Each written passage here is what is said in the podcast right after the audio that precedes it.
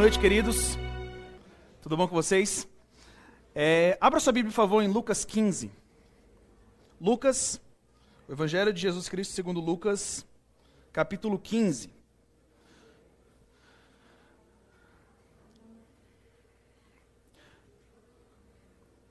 Você se acha uma pessoa autossuficiente? Ou você se considera uma pessoa dependente de Jesus? Nós não temos visitantes aqui nessa noite, né? Nós temos apenas alguns visitantes que estão online, que vão ver isso depois. Um abraço para o pessoal de Roraima que está me assistindo também, minha família está me assistindo. Deus abençoe. É... Mas todos nós, como cristãos, em algum dia, nós tomamos uma decisão diante de, de Deus, diante de Cristo, que foi dependermos dele. Em alguns momentos, infelizmente, nós, nessa caminhada tão difícil, nós tendemos a confiar em nós mesmos. Não é verdade?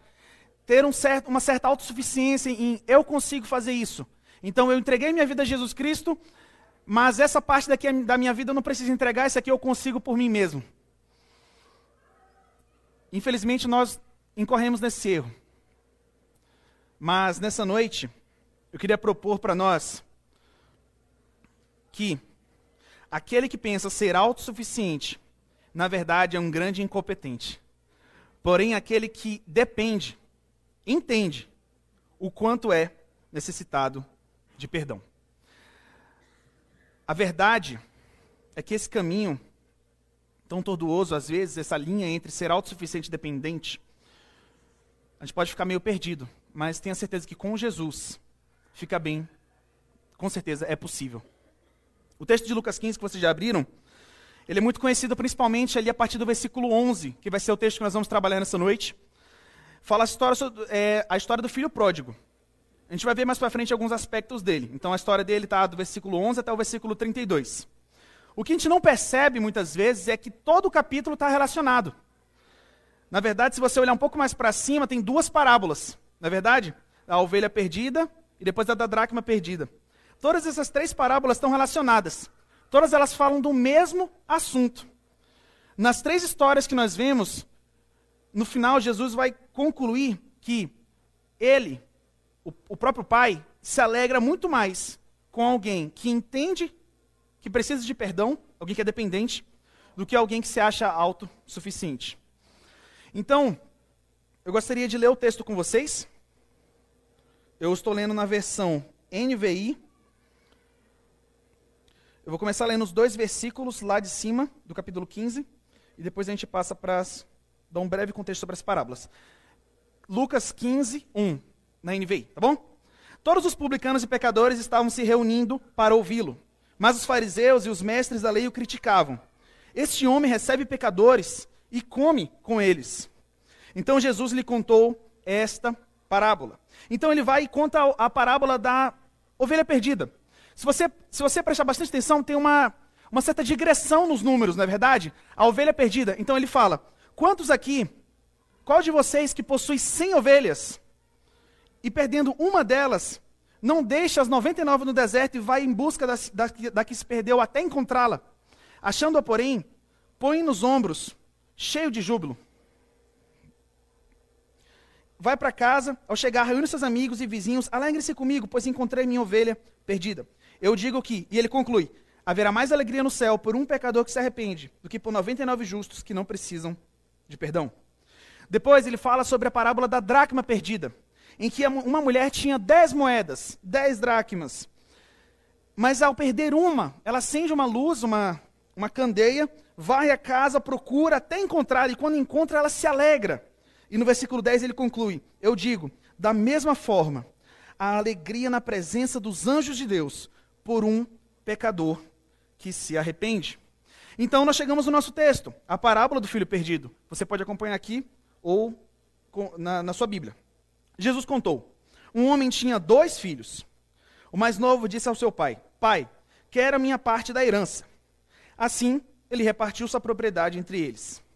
Não muito tempo depois, o filho mais novo reuniu tudo o que tinha e foi para uma região distante.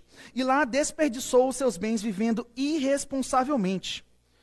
Depois de ter gasto tudo, houve uma grande fome em toda aquela região. e ele começou a passar necessidade. Por isso, foi empregar-se com um dos cidadãos daquela região, que o mandou para o seu campo, a fim de cuidar de porcos. Ele desejava encher o estômago com as vagens da alfarrobeira, que os porcos comiam, mas ninguém lhe dava. Caindo em si, ele disse: Quantos empregados de meu pai têm comida de sobra, e eu aqui morrendo de fome? Perdão, irmãos, eu estou esquecendo de passar aqui. Ah, pessoal do. Obrigado. Eu me porei a caminho e voltarei para meu pai e lhe direi: Pai, pequei contra o céu e contra ti. Não sou mais digno de ser chamado teu filho. Trata-me como um dos teus empregados. A seguir, levantou-se e foi para seu pai. Estando ainda longe, seu pai o viu e, cheio de compaixão, correu para seu filho e o abraçou e beijou. O filho disse: Pai, pequei contra o céu e contra ti. Não sou mais digno de ser chamado teu filho. Mas o pai disse aos seus servos: Depressa, tragam a melhor roupa e vistam nele. Coloquem um anel em seu dedo e calçados em seus pés. Tragam um novilho gordo e matem-no. Vamos fazer uma festa e alegrar-nos. Pois este meu filho estava morto e voltou à vida. Estava perdido e foi achado. E começaram a festejar o seu regresso. Enquanto isso, o filho mais velho estava no campo. Quando se aproximou da casa, ouviu a música e a dança. Então chamou um de seus servos e perguntou-lhe: O que está acontecendo? Este lhe respondeu: Seu irmão voltou, e seu pai matou o novilho gordo, porque recebeu de volta são e salvo. O filho mais velho encheu-se de ira e não quis entrar. Então seu pai saiu e insistiu com ele. Mas ele respondeu ao seu pai: Olha, todos esses anos tenho trabalhado como um escravo ao teu serviço, e nunca desobedeci as tuas ordens. Mas tu nunca deste um cabrito para eu festejar com meus amigos. Mas quando volta para casa esse teu filho, que esbanjou os teus bens com as prostitutas, mata um novilho gordo para ele.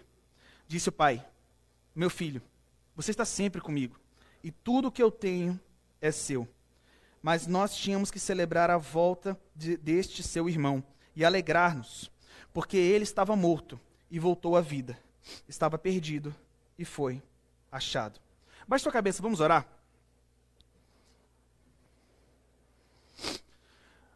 Pai, nessa noite nós colocamos o nosso coração diante do Senhor. Obrigado, Pai, por quem o Senhor é. Obrigado porque um dia o Senhor veio até nós com amor e graça e transformou as nossas vidas. Obrigado porque um dia o Senhor nos fez dependentes do Senhor. Muito obrigado, Pai, porque hoje nós não precisamos mais ser autossuficientes. Obrigado porque nós não precisamos mais pensar pelas nossas próprias forças, mas nós temos em quem confiar, que é no Senhor. Muito obrigado pelo teu perdão. Muito obrigado pela tua graça. Ajuda-nos, Pai, a entender e compreender as verdades que esse texto traz para nós nessa noite. E é no nome do teu filho que nós oramos. Amém. Queridos, eu acredito que nós podemos tirar três lições desse texto. E eu gostaria de propor com vocês olhar com a cosmovisão, hoje em dia está falando muito disso, né? Cosmovisão. Ou seja, as lentes com as quais você olha o texto. Então nós vamos olhar por três lentes esse texto, tá bom? As, os três personagens principais do texto. Então, a primeira lição nós vamos olhar com as lentes do filho mais novo. E a primeira lição é que Deus nunca se cansa dos nossos recomeços. Como eu falei, o título tradicional é colocado na, na, nas nossas Bíblias, é a parábola do filho pródigo, ou a parábola do filho perdido. Então, por isso, nós temos sempre a tendência de olharmos mais e prestarmos mais atenção nele. No contexto de Lucas 15, a gente pode ver que os publicanos e pecadores correspondiam ao filho mais novo. E fala: Aproximaram-se de Jesus todos os publicanos e pecadores para o ouvir. É interessante que os publicanos, eles eram os coletores de impostos, né? Os coletores de impostos eram conhecidos como traidores pelo povo na época. Os pecadores eram provavelmente as prostitutas, homens conhecidos como imorais, e esse povo se aproximou de Jesus para ouvir o que ele tinha a ensinar. Desde Lucas 11, tem esse embate muito grande entre os mestres da lei, os, os é, criticando os publicanos e pecadores, e Jesus se colocando à frente e os publicanos e pecadores se achegando a ele para ouvir o seu ensinamento.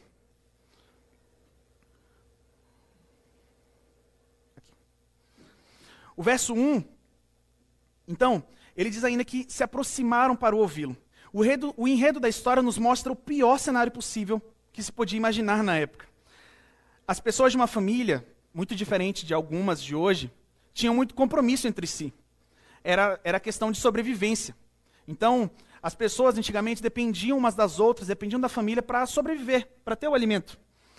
Então, ao pedir a herança de seu pai enquanto ele estava vivo, significava que ele praticamente estava desejando a morte do pai. Como se ele falasse: Pai, eu queria que você estivesse morto.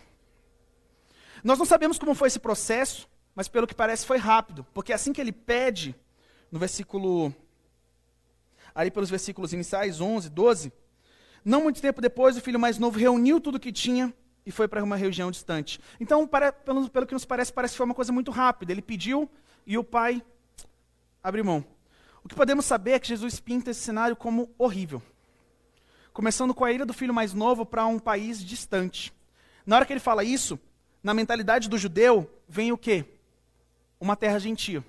Uma terra gentia, impura, em que tinham pessoas gentios impuros vivendo lá. É interessante alguns detalhes que Lucas coloca para nós. Ele foi para um país distante.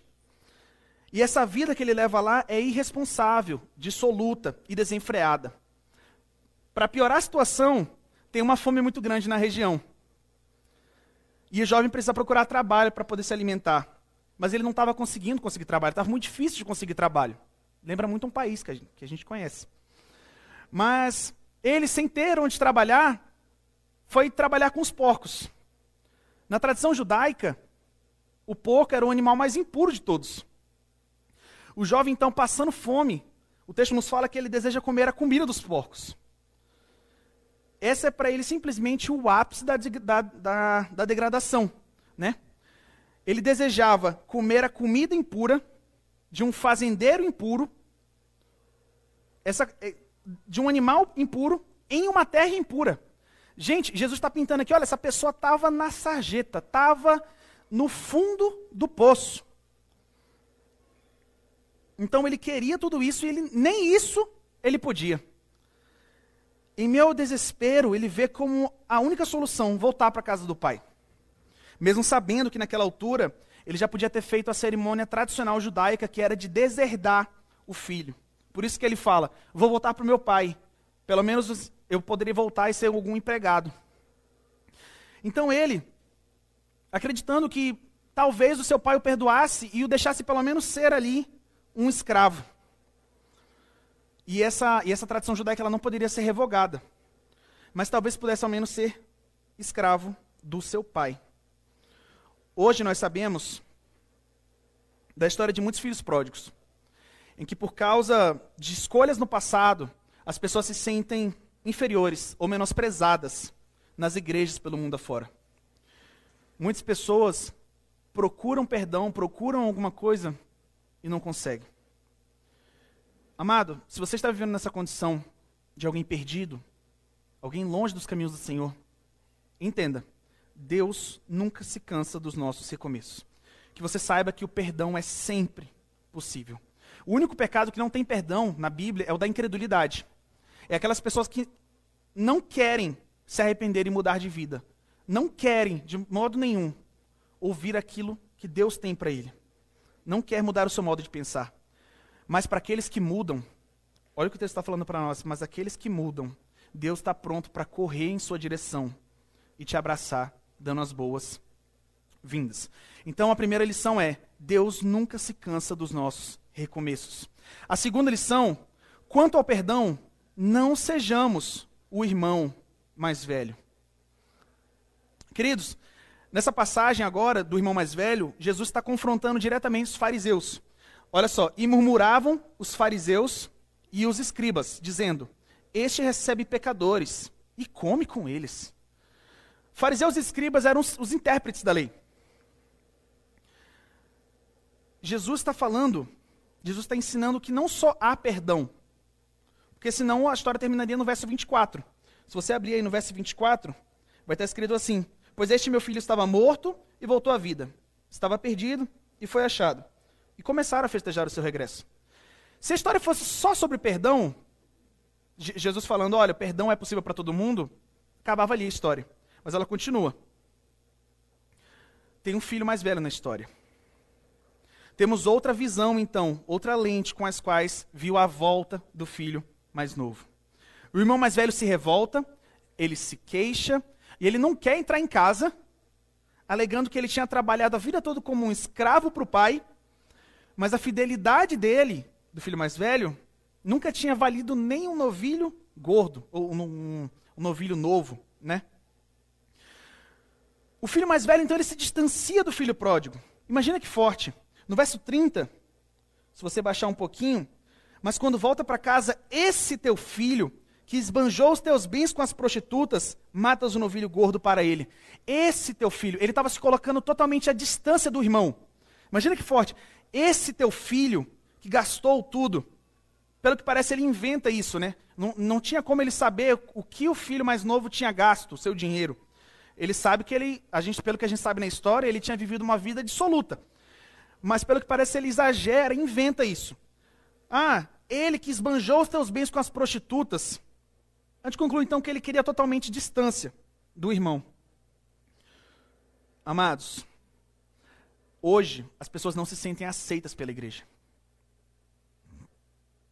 No cenário de Jesus, ele estava falando com os mestres, os fariseus, que teoricamente eram as pessoas que deveriam ter mais o coração aberto para aceitar, porque elas tavam, eles estavam com a Torá. Eles tinham a palavra ali de Deus. Eles, eles sabiam que Deus tinha agido com misericórdia no deserto, que Deus agia com misericórdia e perdão com o povo. Aquelas pessoas agiam totalmente ao contrário. Os fariseus e os mestres da lei pisavam, desprezavam os outros, que não conseguiam atingir esse alvo de devoção. Para quem não sabe, o judeu ele criou mais de 600 subleis, né? é, na Bíblia. Então eles faziam comentários em cima de comentários, em cima do texto bíblico, falando: não, se você seguir isso aqui, você é devoto a Deus. Mas se você seguir isso aqui, você é mais. E se assim, ia, ia, ia. Então as pessoas nunca se achavam suficientes, as pessoas não sabiam nem onde colocar sua suficiência. Eles falavam: você é pecador, você é miserável, tanto que eles, eles criticam Jesus por andar com os pecadores. Eles se achavam santos e imaculados. E aqui fica uma reflexão para nós como cristãos. Na visão do mundo, infelizmente, a igreja hoje, ela é descrita como um lugar sem amor, sem esperança. Um peso, quando na verdade deveria ser um lugar amoroso, um lugar de descanso para a alma. Nosso papel como igreja é representar Cristo nesse mundo, né? Demonstrando amor aos perdidos. Que nós façamos a diferença aqui nessa cidade. Que esse bairro que essa cidade veja que a IECA é uma igreja em que recebe pecadores, mas que aqui dentro pecadores são transformados e voltam lá para fora, redimidos, encontrando amor e graça em Jesus Cristo. Quanto ao amor, quanto ao perdão, que nós não sejamos como filho mais velho. E o evangelho se baseia nisso, né? Ele se, baseia, ele se baseia no reconhecimento de que todos nós somos pecadores necessitados de perdão que só encontramos esse perdão em Jesus Cristo. Lucas 5, 31 e 32 nos fala: Respondeu-lhes Jesus: Os sãos não precisam de médico, e sim os doentes. Não vim para chamar justos, e sim pecadores ao arrependimento. Jesus foi alguém que veio para os pecadores. A sua igreja deve ir até os pecadores. Não devemos nos fechar na nossa bolha é, entendam não como uma crítica, tá? Eu estou apenas levando ao texto, farisaica. No sentido de, não, eu só vou conviver com crente, eu só vou porque aquelas pessoas são pecadoras, eu não posso andar com elas. Até agora nós já vimos duas, per duas perspectivas com as quais nós podemos ler o texto. No ponto 1, um, então, Deus nunca se cansa dos nossos recomeços. Quanto ao perdão, não sejamos como o irmão mais velho. A terceira lição, então, que nós podemos tirar desse texto é que Deus é Pai. Deus é Pai. Como eu falei, não é difícil a gente, a gente se identificar muitas vezes com um personagem ou outro, com algumas atitudes de um ou outro. É muito, é muito real isso para a gente. As parábolas de Jesus, para a época, já eram muito reais. Como eu estou falando desde o início, ele está criticando os fariseus e os escribas e é porque essas pessoas criticavam os publicanos e pecadores. Essas, essas atitudes muitas vezes são muito, muito visíveis na nossa igreja. Mas, num geral, sempre tem uma terceira via, sempre tem uma terceira visão em que Jesus, nas parábolas, mostra um caminho irreal na história. Uma perspectiva para mostrar para nós que o caminho de Deus sempre são muito diferentes dos caminhos dos homens. Então, o caminho aqui diferente, a atitude correta e diferente, nós podemos ver no Pai, em que Deus, como Pai, perdoa. Ele oferece algo ali para os discípulos que eles deveriam almejar ter também. Nós podemos ver algumas informações irreais aqui no texto, que são completamente diferentes de um personagem de um pai humano. Informações irreais. Divisão de bens. Repare, repare que hoje já é muito esquisito isso, né? Imagine você que tem um filho, ou você que é, que ainda tem um pai, né? Chegar para o seu pai e falar, pai, me dá a minha parte da herança porque eu quero ir embora. O pai vai pensar, eu não morri ainda. você está. O que, que é isso?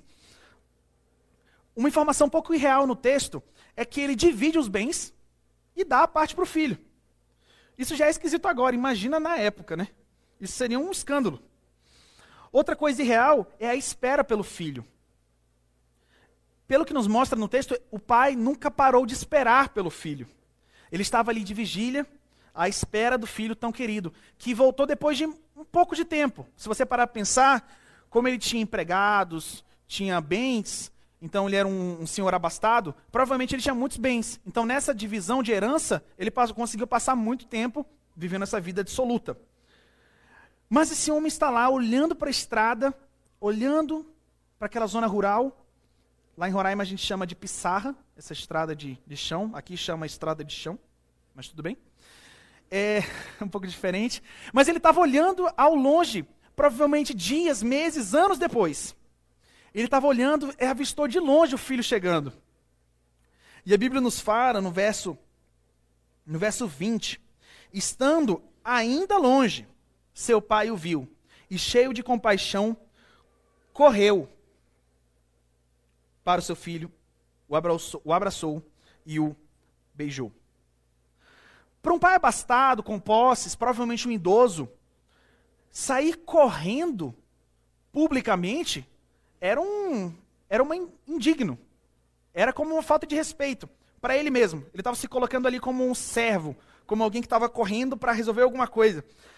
O pai então despreza tudo isso, despreza essas leis morais da época e vai até seu filho. E o filho começa a, a se pedir perdão. Repare no texto que quando o filho estava lá e não podia comer a comida dos porcos, ele fala: Pai, pequei contra o céu e contra ti. Não sou mais digno de ser chamado teu filho. Versículo 19, tá? Trate-me como um dos teus empregados. Tá bom? Então ele falou isso. Ah, eu vou chegar para o meu pai e vou falar isso. Pai, pequei contra os céus e contra ti, não sou mais digno de, não sou mais digno de ser chamado teu filho, trate-me como um dos teus empregados. Quando ele chega para falar para o pai, no versículo 21, ele começa: Pai, pequei contra o céu e contra ti, não sou mais digno de ser chamado teu filho. E o pai, depressa, antes dele terminar de falar, chama os servos. O pai interrompe a fala do filho, que nem sequer chega a pedir para se tornar um escravo. O coração, de, o coração do pai estava tão transbordante de perdão que para tudo e fala: servos, tragam a melhor roupa, anel, sandálias. Então, o pai faz uma festa honrosa para o filho. O que nos mostra que o pai não fez a cerimônia de deserção do filho, que era muito tradicional da época.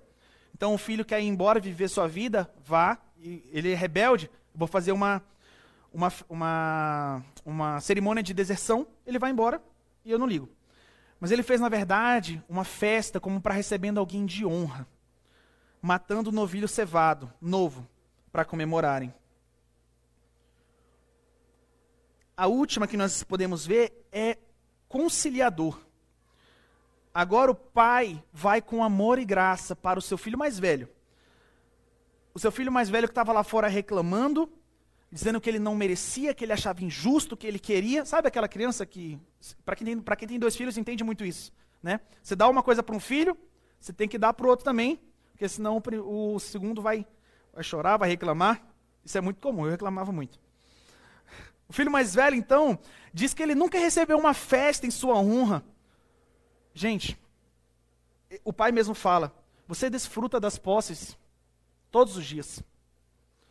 Gente, ele tinha empregados, tinha comida boa todos os dias. O padrão de vida dele era muito melhor do que de quase todas as pessoas da época. E o interessante é que o pai usa o mesmo termo que o filho mais velho usou contra o filho mais novo. Mas nós tínhamos que celebrar a volta deste seu irmão e alegrar-nos, porque ele estava morto e voltou à vida, estava perdido e foi achado. Deus é Pai. Os caminhos do Senhor são mais altos que os nossos. O amor que esse pai demonstrou é uma coisa que nós, como humanos, é muito difícil a gente fazer. Você que foi, é, você que foi desrespeitado como pai, é muito difícil.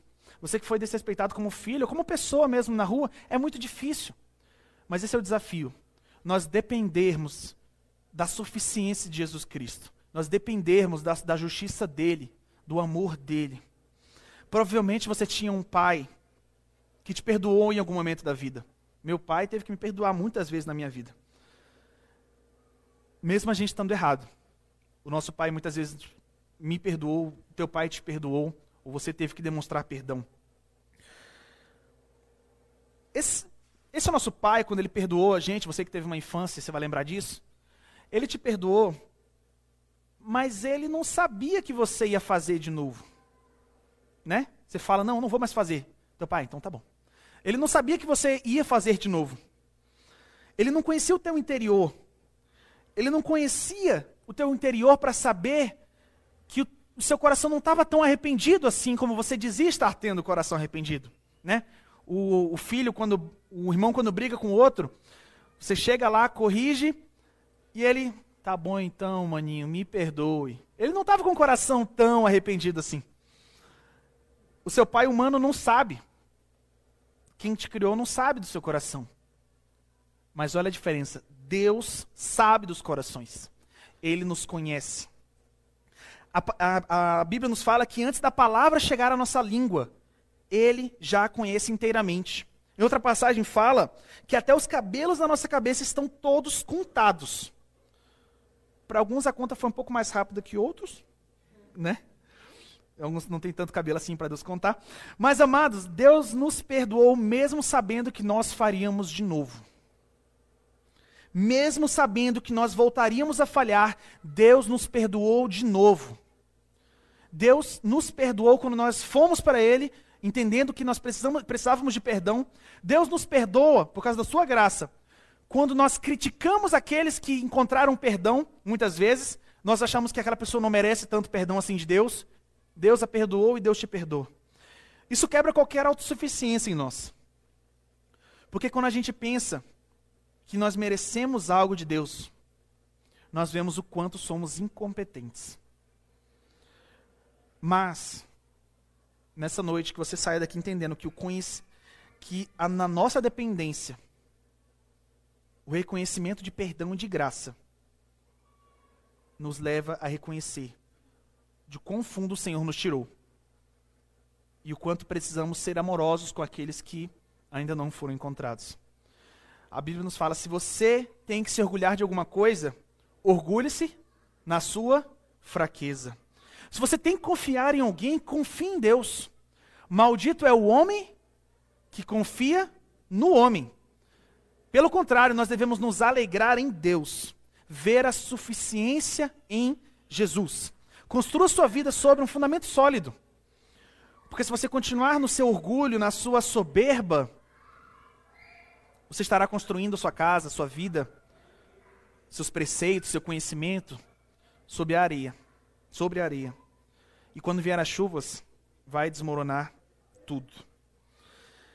Eu gostaria de trazer algumas aplicações para nós desse texto, em que nós devemos, ver a, nós, nós devemos viver na dependência do Senhor e não na nossa autossuficiência. Primeiro, entenda de onde você saiu e para onde Deus quer te levar. Viva de acordo com a graça que você recebeu dele. Perdoe aquele que te ofendeu, porque um dia você ofendeu não somente um humano, mas o próprio Deus. Quando nós falamos disso, nos vem muito à mente a parábola de que Jesus contou lá em Mateus 18, 23 a 35. Se você quiser abrir comigo Mateus 18, ou anota mesmo, para depois ler, que é muito grande o texto. Mas ele vai contar uma história sobre a parábola do servo impiedoso, em que é, um servo devia muito dinheiro ao seu senhor, e ele chega e o senhor fala: venda todos os bens dele e para poder pagar a dívida. E ele implora: Senhor, me perdoe, eu não consigo, mas eu vou tentar. Era uma dívida astronômica. Mas ele, a história nos conta que o, o Senhor, no, na história, Deus perdoou essa dívida. E no finalzinho do texto, Jesus fala: Assim também fará meu Pai Celestial, no versículo 35. Assim também fará meu Pai Celestial a vocês, se cada um de vocês não perdoar o coração, de, de, perdoar de coração a seu irmão. Perdoe. Perdoa aquele que te ofendeu. Perdoe seu filho, perdoe seu pai que te ofendeu, perdoe alguma pessoa que te ofendeu. Entenda e dependa da justiça de Deus nesse momento. Entenda e dependa de que Deus sabe o que está fazendo. Deus sabe o que está fazendo. Com tudo isso que nós refletimos nessa noite, compartilhe o evangelho com o máximo de pessoas possíveis. Não pense que a pessoa que está na sarjeta merece menos do que você. Isso é uma tendência nossa, como cristãos. Nós olhamos para, nós passamos muitas vezes de carro pelas ruas. Aqui em Atibaia é, uma, é interior, não tem tanto assim acontecendo, mas em muitos momentos, quando nós estamos passando de carro, vivendo a nossa vida, nós vemos aquelas pessoas jogadas na sarjeta, na rua, as pessoas nos bares, vivendo aquela vida absoluta, e nós olhamos, olha como ele, nossa, que, que terrível, olha, olha que pecadora.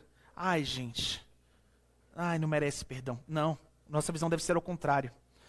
Senhor, derrama graça sobre aquela vida. Ele precisa de ti. Que nossa, que nossa visão para essas pessoas seja de amor, de misericórdia. Porque, como Martinho Lutero disse uma vez: evangelismo é um mendigo contando a outro onde encontrar pão. Amados, que você viva essa verdade. Então, entenda de onde você saiu e para onde Deus quer te levar. Perdoe, porque um dia você foi perdoado. E entendendo esse perdão que te alcançou, perdoe outros, fale do perdão que há em Jesus para os outros. Abaixe sua cabeça, vamos orar?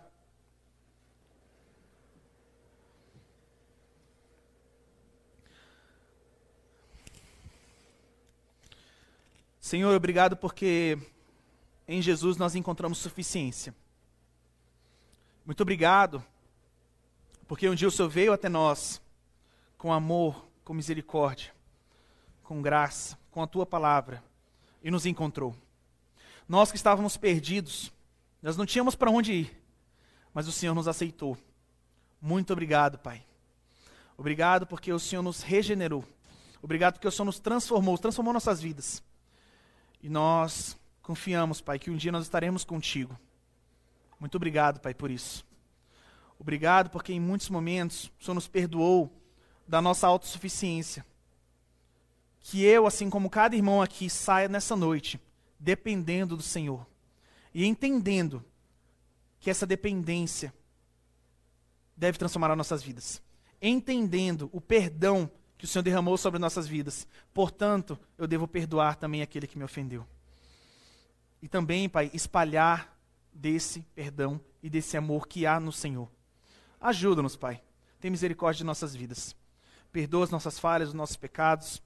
Ajuda-nos a amarmos mais ao Senhor, a querermos nos parecer cada dia mais com o Senhor. Que nós vivamos o Evangelho. Que nós não vivamos apenas o Evangelho de, de domingo em que nós vimos aqui e aprendemos mais do Senhor também, mas que nós espalhemos o Evangelho nos nossos trabalhos, nossas faculdades, nas escolas. Que Atibaia veja na IECA um coração que aceita. Que Atibaia veja na IECA Jesus Cristo. Por favor, Senhor, ajuda-nos. Nós dependemos de Ti. E é no nome do Teu Filho, aquele que vive e reina para sempre que nós oramos e existimos. Amém.